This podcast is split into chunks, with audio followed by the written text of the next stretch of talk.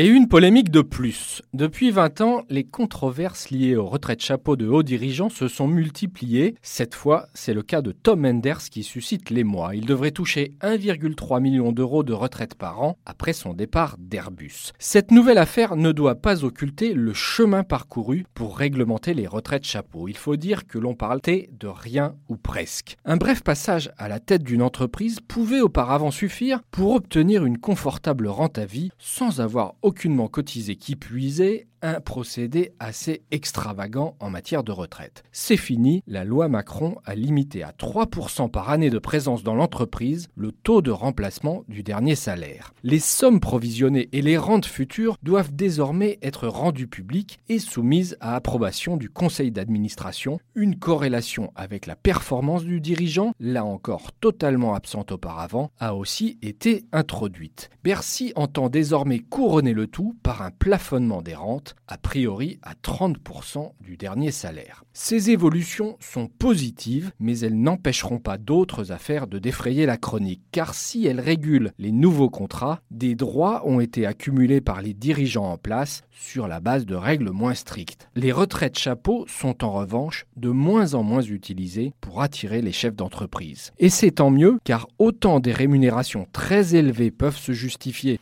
pour valoriser la performance, la prise de risque, autant le versement d'une rente à vie d'un niveau comparable paraît désuet et même contestable. Les retraites chapeaux vont continuer petit à petit de rentrer dans le rang avec la transposition d'une directive européenne qui imposera la portabilité des droits d'une entreprise à une autre. Le dispositif se rapprochera ainsi du droit commun des retraites supplémentaires qui concerne des centaines de milliers de cadres mais dont les montants sont sans commune mesure.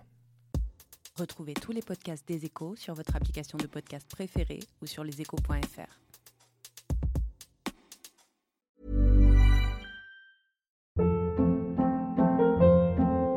Hold up. What was that? Boring. No flavor. That was as bad as those leftovers you ate all week. Kiki Palmer here, and it's time to say hello to something fresh and guilt-free. Hello Fresh. Jazz up dinner with pecan-crusted chicken or garlic butter shrimp scampi. Now that's music to my mouth. Hello Fresh. Let's get this dinner party started. Discover all the delicious possibilities at hellofresh.com.